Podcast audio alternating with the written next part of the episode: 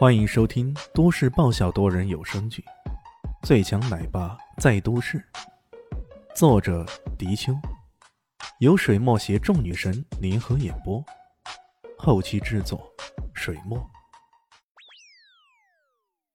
第三百五十二集，面对着突然袭来的精妙剑法，龙长风也有些懵了。这么多年来，只想着对付一个人，那就是吴山教，所有的武功身法。无不是想着如何克制对方，吸取对方的内力啊！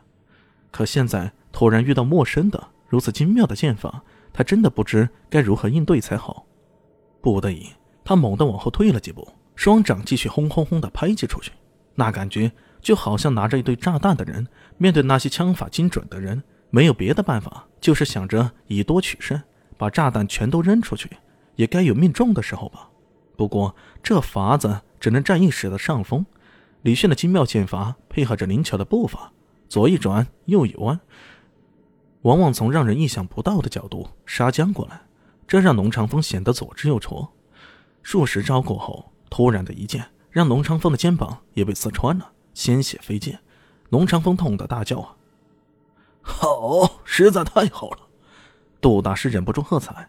此行他根本连招呼都不打，直接从后面杀上来，直拍龙长风的背心。他一心想要为师傅报这个仇，万万没想到龙长风输的只是在招式上，而李迅用的是剑，这就让他内力逊色于他的短处，捡到了最少。如果继续用掌去拍击，受伤的反而是本人呢。李炫本能大喝一声：“小心！”却只是话到嘴边，那杜大师被对方一记内力一弹，砰的一声，直接弹到后面去了，落在地上，摔了个七荤八素的。借着这个机会。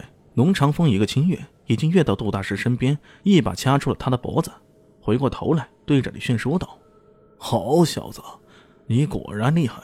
不过你可别冲动，一冲动的话，我就捏死他。”他暂时也想不到好的法子来对付李炫。按照刚刚交手的情况，搞不好自己可能被对方的精妙剑法给搞死。迫不得已，只好用这种法子暂时来拖延了。李炫耸了耸肩。你掐吧，反正我跟他不熟。哼，你忍心吗？龙长风的嘴角露出残酷的笑容。李炫还没说话，杜大师已经挣扎的说道：“你，你不必管我，杀，把我杀了他，杀了他。”闭嘴！龙长风正想继续用力，然而一口气提上来，整个人却有种头晕目眩的感觉。那丹田之中储存的内劲，不知为何突然变得如同决堤那般汹涌而出。那巨大的、不可抑制的内劲，在他体内的经脉中左冲右突，所到之处犹如洪水肆虐。他很快狂叫起来，双手抱着头，身上的青筋一根一根如同蚯蚓般膨胀起来。然后，砰砰砰砰，几声轻响，他的经脉已经承受不了那些内劲的冲击，直接爆裂开来。短短的几秒钟内。龙长风变得如同血人那般，浑身鲜血，随后一脸惊愕，一脸惊恐的，整个人像一根木桩那般摔倒在地上。怎怎么回事？维根要不是看到龙村长好像没气儿了，他差点都以为对方又在耍什么阴谋呢。嗯，应该是真气反绝吧。呵 呵，吴山旧前辈，终于还是为自己报了仇。李炫想来想去，也只有这种可能。真气反绝，我一根不明白，杜大师却明白。吴山旧的内力是积攒了近两百年的，这种强劲的真气一旦被吸纳到龙长风体内，是需要时间慢慢消化、慢慢融合的。可龙长风在勉强压制一股强大内劲后，却与李炫等人交手，如此一来，在动用内劲的时候，就很容易引起真气的反噬。当他无法控制这股外来的真气时，那他离死。也就不远了。想到这里，杜大师向着师傅身后死的方向长长的叩拜了一下，喃喃道：“师傅，你终于为自己报仇了。”在问此后有什么打算时，他只淡淡的说了一句：“往后余生，我要为师傅守墓。”这句话让李迅不禁有点肃然起敬。像杜大师那样尊师的人，实在是世上罕见呀。这边问题解决以后，众女的心也都安定下来。他们按照原计划开展教学和演绎活动。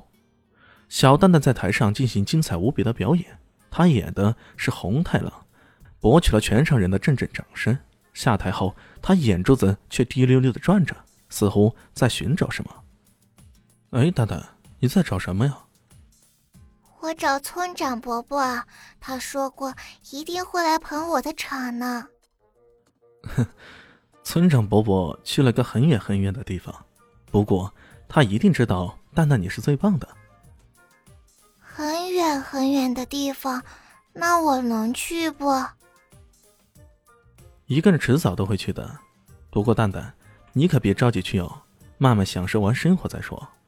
李炫如此说道。小蛋蛋抬起头来，带着几分不解的看着他。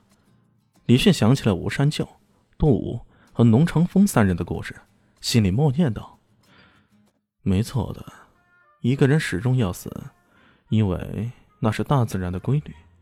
你以为天理，这后果可就太严重了。”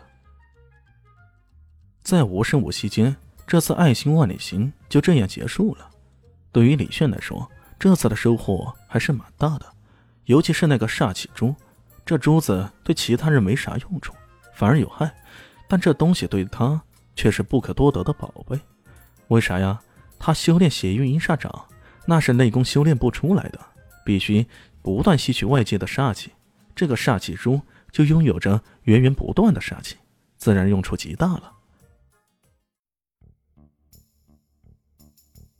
本集结束了，感谢你的收听。喜欢记得订阅加五星好评哦！我是暖暖巴拉，不是的，我是小蛋蛋，不，我是萧林希，我在夏季等你。